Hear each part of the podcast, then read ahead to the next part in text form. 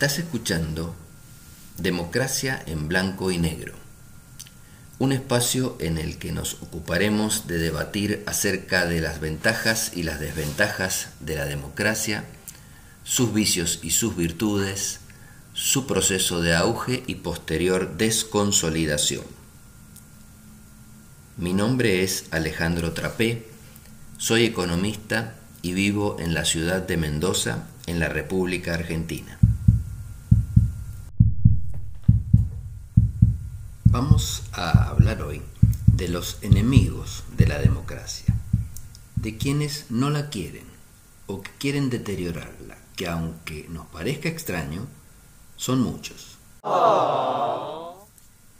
La democracia, tal como hemos conversado en semanas anteriores, es algo bueno para el ser humano porque deriva, proviene de la idea de libertad y de la idea de autogobierno.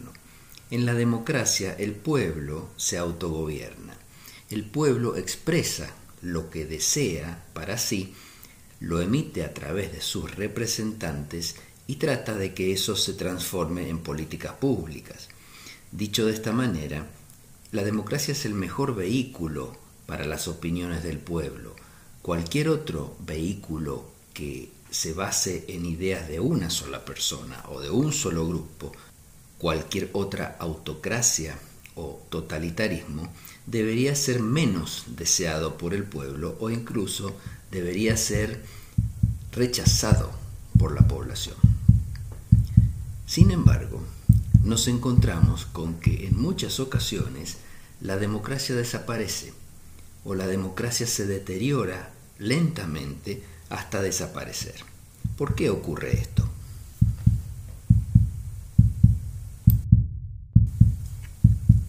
En principio parece extraño que, siendo el mejor vehículo, la democracia una vez que es conseguida pueda retroceder o pueda deteriorarse. En realidad debería ocurrir que una vez que se consigue un Estado democrático, esto debería ser un logro del pueblo muy difícil de revertir. Sin embargo, hemos dicho también en nuestras ocasiones anteriores que en los últimos 20 años ha venido retrocediendo la democracia en el mundo, ha venido perdiendo espacio a manos de regímenes más totalitarios o de democracias más imperfectas. Esto puede llamar la atención, pero en realidad si nos ponemos a analizarlo detalladamente no debería ser tan así, porque la democracia tiene enemigos. Si es el gobierno del pueblo y todos ganan teniendo democracia, ¿por qué podría tener enemigos? La respuesta, desde mi punto de vista, viene desde dos líneas o desde dos vertientes. La primera es la misma naturaleza humana.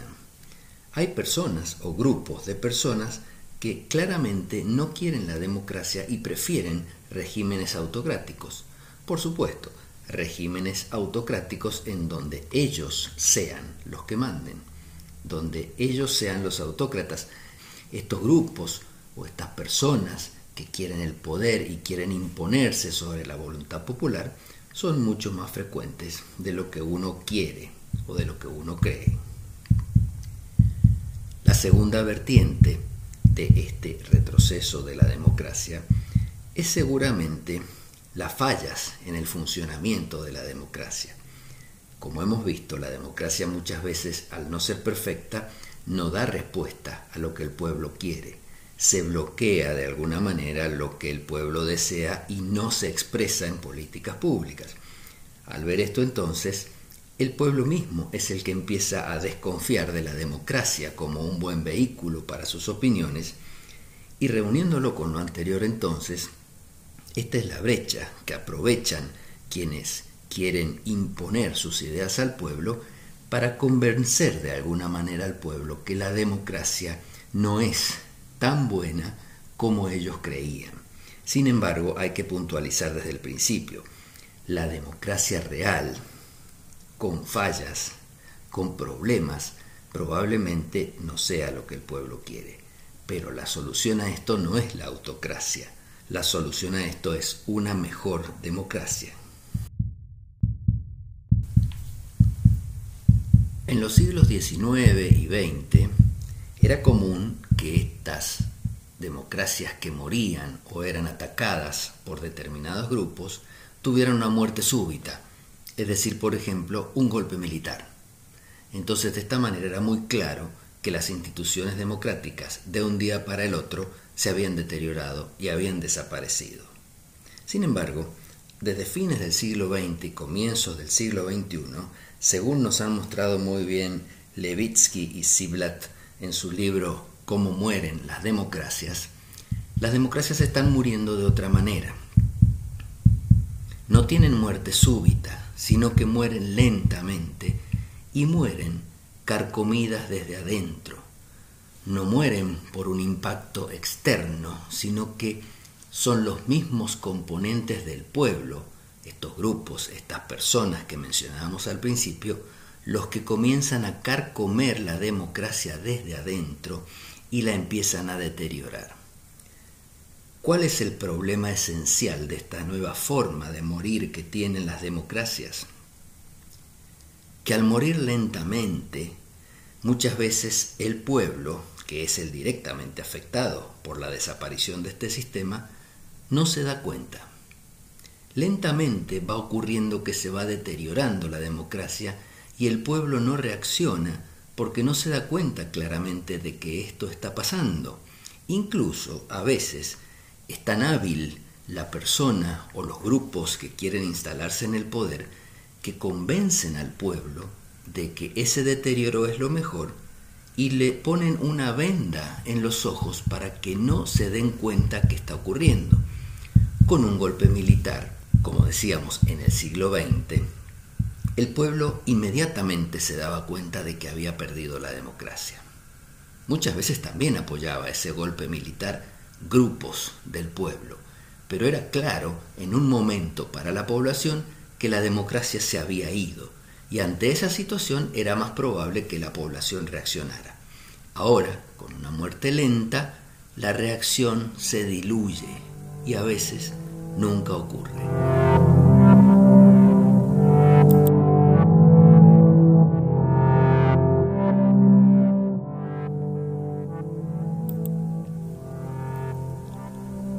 Aparecen así enemigos de la democracia que bajo distintas formas o bajo distintos rótulos se van apropiando lentamente del poder y van destruyendo los pilares de este sistema. Estos enemigos normalmente lo que hacen es acercarse al pueblo, convencerlo de que la democracia no funciona, de que la democracia no le da respuesta. Una de las formas de convencerlo es mostrarle que la economía no funciona bien con democracia y que incluso le está jugando en contra. Es decir, que en la democracia que existe, los que están ganando son los más ricos, las élites económicas, lo cual muchas veces es cierto porque hemos hablado de la democracia cooptada por las élites económicas. Entonces estas personas o estos grupos le hablan en el oído al pueblo y lo convencen de que no les conviene ese sistema. En otros casos, el argumento es distinto. Convencen a la población de que están siendo amenazados por la inmigración, que la inmigración le está quitando sus trabajos, que la inmigración le está pervirtiendo sus costumbres, que los inmigrantes tienen objetivos diferentes cuando llegan al país simplemente venir a trabajar. Y entonces van poniendo al pueblo en contra de la democracia que permite la llegada de los inmigrantes. Encontramos así los populismos.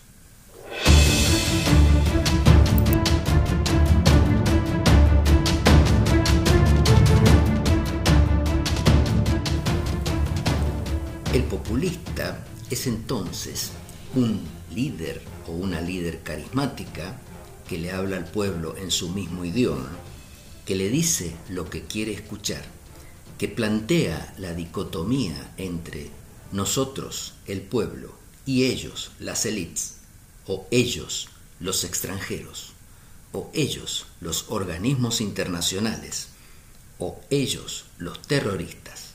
Es decir, aparecen varios ellos que son contrapuestos a los intereses del pueblo, según estas personas o estos grupos a los que hemos llamado populistas. En realidad, el populista lo que apunta, según su discurso, es a restaurar una democracia perdida, devolverle el poder al pueblo. Sin embargo, lo que se ve a lo largo y a lo ancho del mundo cuando estos movimientos populistas irrumpen en el poder gracias justamente a su capacidad de convencer al pueblo dónde están sus principales enemigos, cuando llegan al poder comienzan a deteriorar las instituciones democráticas en su favor. Comienzan a actuar sobre los pilares de la democracia. Y lo peligroso es que no lo hacen explícitamente, ni lo hacen rápidamente. Normalmente pasa un tiempo en el que viven un romance con el pueblo, restauran algunas de las cosas que el pueblo ha perdido, cumplen algunas de sus promesas, pero luego, poco a poco, comienzan a adueñarse de las instituciones y, como decía, a demoler los pilares de la democracia. De esta forma el pueblo, contento al comienzo con la llegada del populista, no se da cuenta de que está perdiendo lentamente la democracia.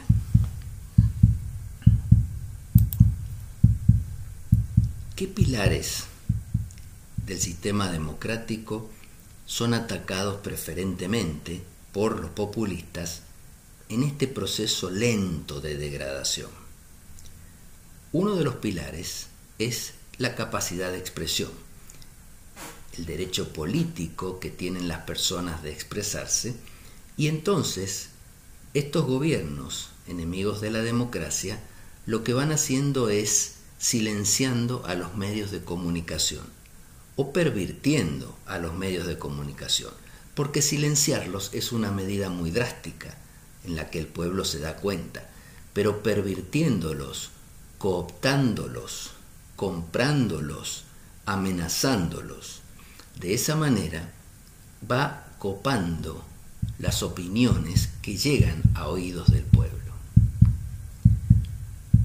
Una segunda forma de demoler un pilar de la democracia es la justicia, es decir, copar la justicia, nombrar jueces, corromper jueces, corromper fiscales, es decir, comenzar a virar la justicia hacia ellos mismos y en muchos casos a anularla y a coparla, a intervenirla, pero siempre, y esta es la característica esencial, lentamente, silenciosamente.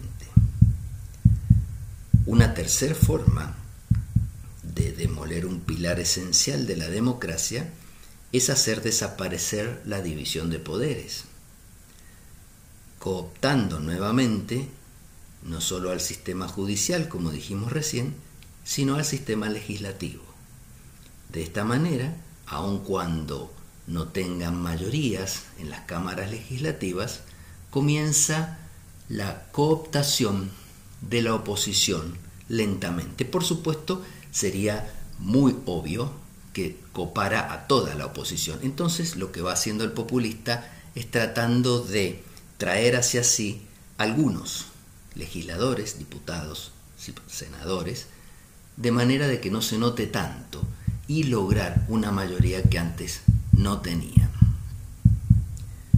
Una cuarta forma de deteriorar a la democracia es corromper las elecciones. De esto hemos hablado antes, pero, por ejemplo, con cosas tan simples como mover la fecha de las elecciones, desdoblarlas, colocarlas en el momento que más le conviene, postergarlas, adelantarlas, suspenderlas, todas esas son formas de silenciar al pueblo o de ganar tiempo para que el pueblo vea algunos logros justamente antes de votar.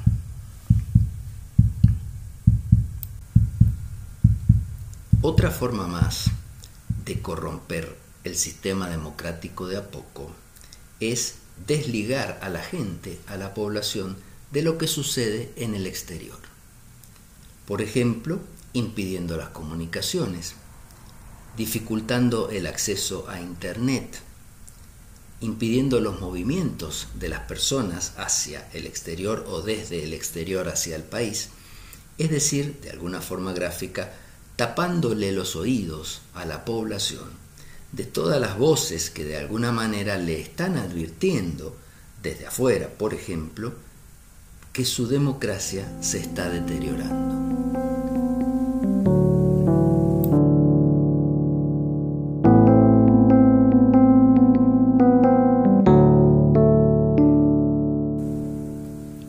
En general, entonces, los enemigos de la democracia lo que hacen es ir deteriorando lentamente los derechos políticos de las personas y las instituciones democráticas.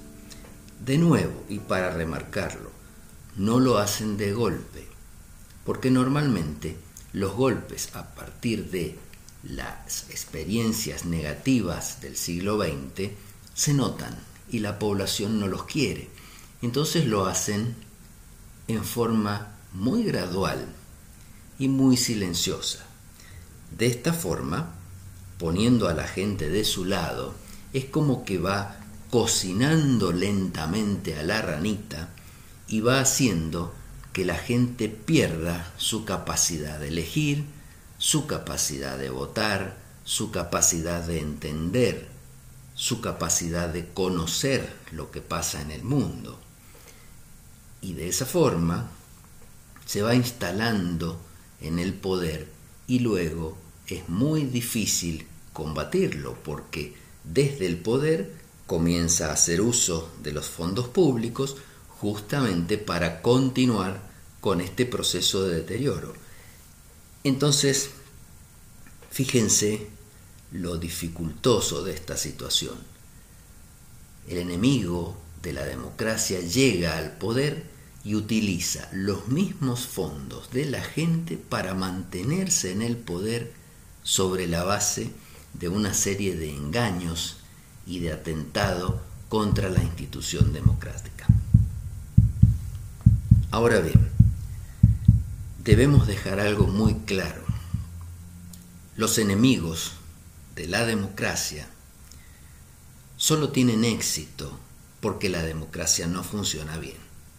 Si la democracia fuera una institución que funcionara muy bien y no tuviera todos los vicios que hemos comentado en este ciclo, los representantes y su crisis, las elecciones y sus problemas, una justicia corrupta, si estos vicios no existieran, tendría muy poco espacio el enemigo de la democracia para filtrarse, porque el pueblo, lógicamente, defendería la democracia.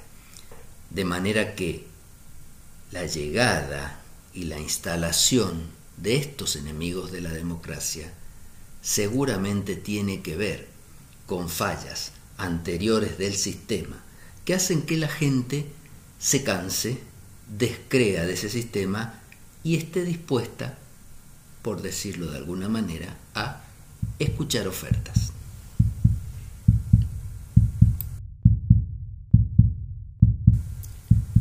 Entonces uno se sorprende cuando lee algunos estudios muy importantes y con mucha base estadística que dicen que por allá, por fines del siglo XX, en los distintos países del mundo, entre el 60 y el 70% de la población querían democracia. En cambio, ahora, en el siglo XXI, hechas encuestas a los más jóvenes, encuentra que entre el 70 y el 80% de la población más joven estaría dispuesta a considerar la posibilidad de sistemas autocráticos, o sea, de alternativas a la democracia que funcionaran mejor que esta. Existe una amplia literatura sobre este tipo de movimientos, pero no es el momento de tratarla aquí. Simplemente quiero dejar en claro esta idea, que hoy la democracia muere desde adentro pero muere porque en realidad no funciona bien.